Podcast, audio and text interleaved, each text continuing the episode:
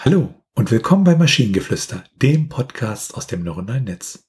In jeder Episode stellen wir eine Geschichte vor, die nicht von einem Menschen, sondern von einer Maschine verfasst wurde.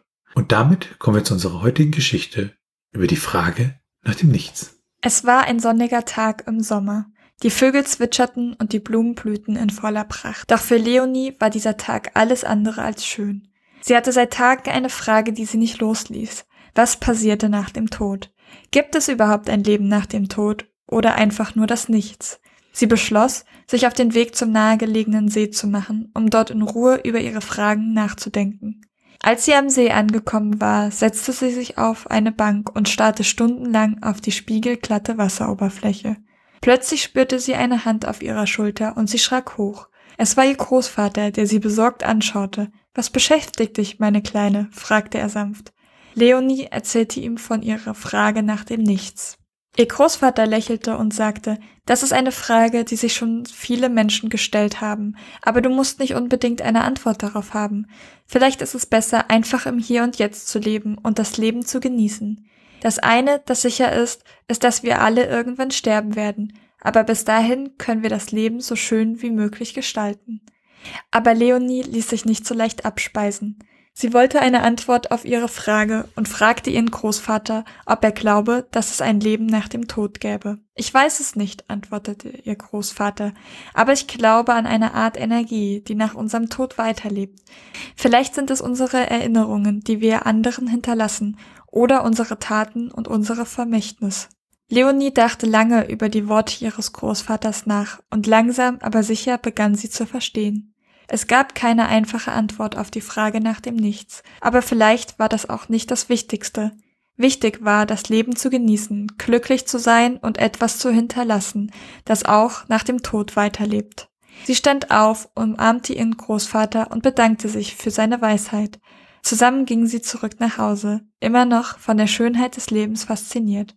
Und für Leonie war klar, sie würde das Leben in vollen Zügen genießen und versuchen, etwas zu hinterlassen, das ihre Spuren in der Welt hinterlassen würde.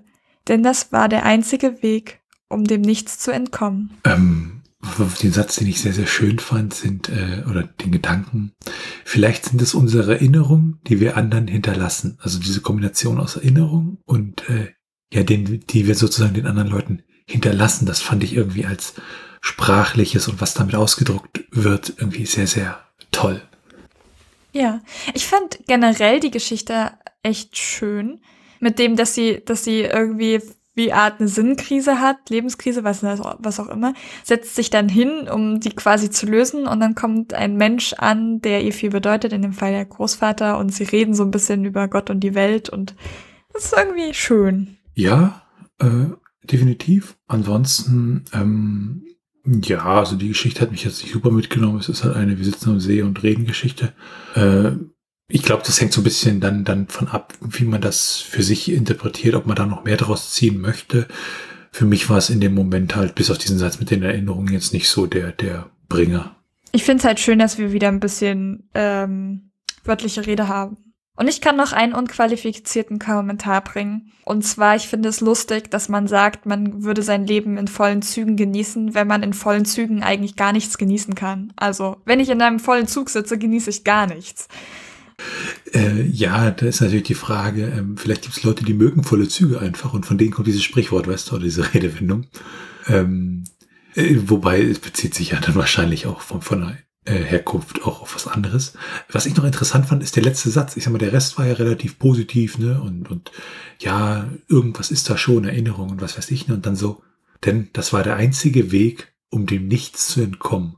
Das fand ich wieder so ein bisschen, hui, ein wenig düster. Ja, hat so ein bisschen Dark Turn noch genommen. Und wenn ihr Ideen oder Stichwörter habt für eine Geschichte aus der Maschine, zum Beispiel über das Glücklichsein in der Einsamkeit, dann schreibt uns eure Ideen per E-Mail an info.t1h.net oder über das Kontaktformular auf der Webseite. Bis zur nächsten Episode von Maschinengeflüster. Bye bye. Tschüssi.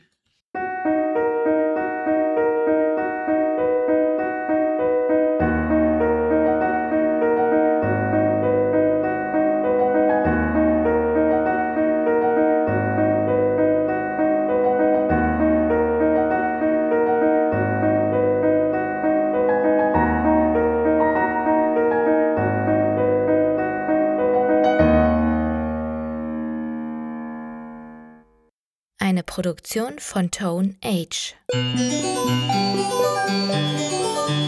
T1H.net